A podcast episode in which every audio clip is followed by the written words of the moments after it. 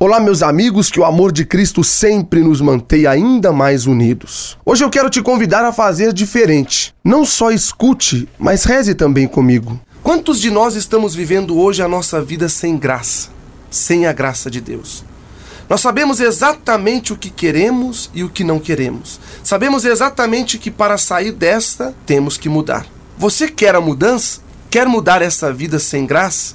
Sem a graça de Deus? Você tem a liberdade de escolha, a escolha é sua. Deus nos deu a liberdade. E quando a gente dá a liberdade a alguém, é porque realmente a amamos. Só ama verdadeiramente aquele que sabe o que é a liberdade. O amor se dá na liberdade, na verdade. Deus é amor. Confie, meu irmão. Viva o amor, viva a verdade. Vivendo o amor e a verdade, você encontrará o caminho. Hoje você tem um encontro é o seu encontro pessoal com Deus. Lembre-se, Jesus nos diz: Eu sou o caminho, a verdade e a vida. E receba agora a bênção de Deus para o seu dia. Senhor nosso Deus, maravilhoso e eterno Pai.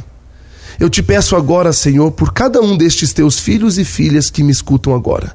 Aonde quer que eles estejam, Senhor, aonde quer que você esteja, meu irmão, minha irmã, que você possa receber a bênção de Deus Todo-Poderoso agora, te livrando, te protegendo de todo o mal, de todo perigo e de toda doença do corpo e da alma.